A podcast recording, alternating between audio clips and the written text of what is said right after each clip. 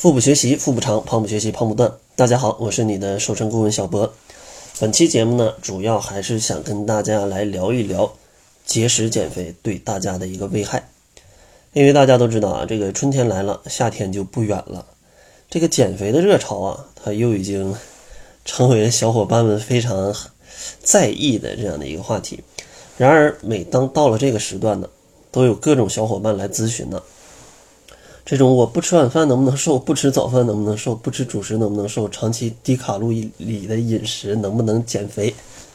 如果你也是这样，那请你们也举起双手啊！今天我就来给你们讲一讲这些东西靠不靠谱啊？其实，首先大家要先知道上面的这些方式，它都是节食啊，它都是节食。其实第一点要知道就是节食，它真的是会反弹，真的是会反弹。大家都知道这个超级减肥王的这样的一个节目吧，一个一个减肥的这样的一个节目，在这个节目，他们做了一个跟踪调查，就在这个节目里，大家都减肥减得非常棒。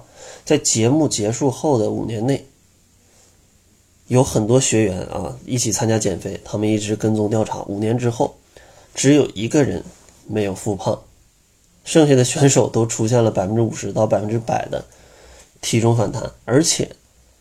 唯一没有反弹的人啊，他还是这样的一个健身教练，他要去通过这个来去控制自己的身体，所以他才没有反弹。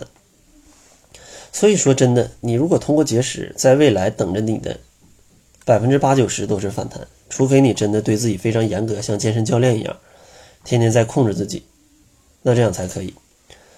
然后关于节食，还有另外一个，就是大家总会发现。其实为什么一节食就总会想吃呢？是吧？难道真的是我的意志力不行吗？其实还有其他的原因啊。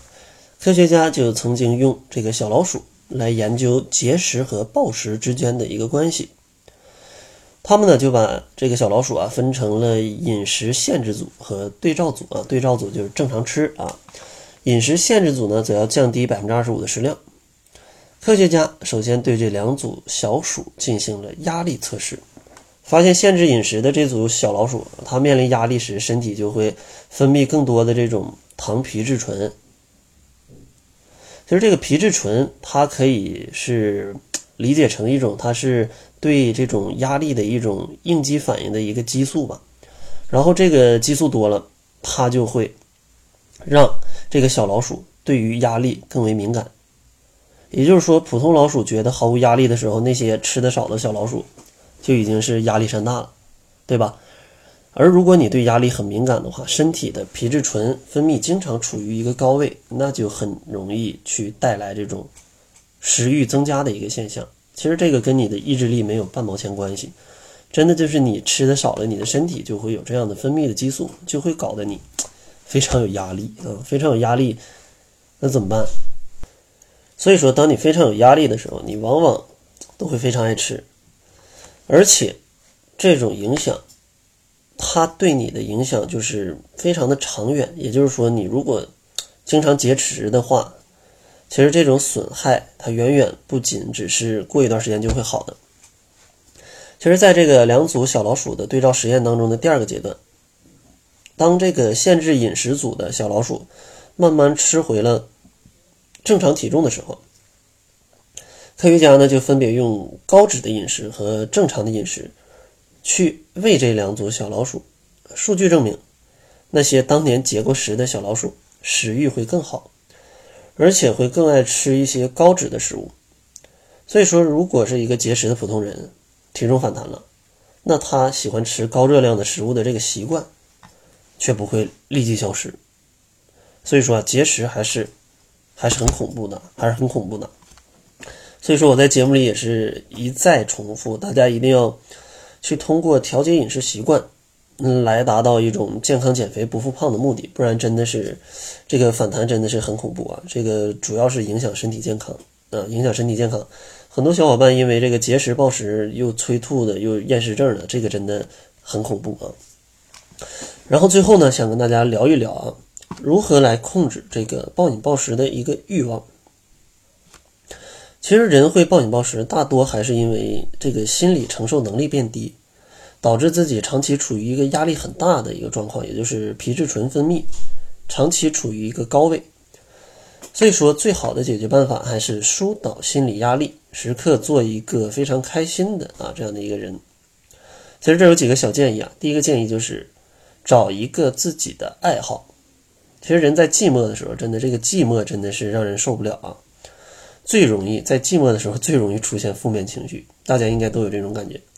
所以说可以找一些爱好，比如说看看漫画呀、追追剧呀，或者可以，呃，白天晚上放假的时候出去浪一浪，对吧？只要是你喜欢的就去做，但是别吃太多，毕竟咱们要减肥，对吧？出去玩可以啊，但嘴得控制。然后另外一个呢，就是一定要把觉睡好，因为好的睡眠才能保证你的生理状态和你的心理状态是良好的。所以咱们。累了就睡啊，睡饱了又是一条好汉，对吧？然后第三个呢，就叫做大家一定要好好吃饭。那你可能很好奇啊，你不是我减肥吗？还让我好好吃饭？但是这个好好吃饭，就是说你吃饭的时候要控制一点，调节一下你的饮食结构，不要吃的很作，什么又吃汉堡啊，又吃各种烤串的，那你这个不是拿自己的身体开玩笑嘛？对吧？但是你减肥的时候还不能不吃，因为不吃就像上面小老鼠一样啊，压力会很大。所以说，像我推荐的减肥方法里，三餐还是要吃的啊，就在这个窈窕减肥法里，三餐要吃的，而且大多数东西都能吃啊。只不过大家还要去合理的搭配它的比例。那这样的话，其实你减肥过程当中就不会很闹心，毕竟你也啥都吃了嘛，对吧？只不过比例换了一下啊，怎么来调整，还注意了一些小细节。那这样的话。减肥就不会有那么难。然后第四个啊，就是小建议，就是大家尽量不要一个人来独处。从本身来呃本质上来说呀，这个人都是群居动物啊，所以说尽量不要一个人吃饭，不要一个人就单独的时间待太久啊，哪怕只是这个跟好友啊，就是聊聊天啊，其实也能帮助你来舒缓压力的。当然，其实呃，觉得自己一个人更自在、更爽的这个小伙伴就可以忽略忽略本条不记啊，忽略本条不记。然后节目的最后呢，还是送给大家一份七日瘦身食谱吧。如果你想要领取的话，可以关注公众号，搜索“小辉健康课堂”，辉是灰色的灰。另外，我组建的减肥社群啊，近期这个人数已经突破了一百四十多人了。在群里啊，大家都会坚持打卡来晒一晒食物，彼此加油鼓劲儿，而且减肥效果都非常好。如果你也想加入这个正能量的减肥的小社群的话，也可以关注公众号“小辉健康课堂”，辉是灰色的灰，里面呢会有关于窈窕会它详细的服务的一个介绍。也希望大家可以在这里啊，等夏天来到之前都可以啊健康的瘦下去。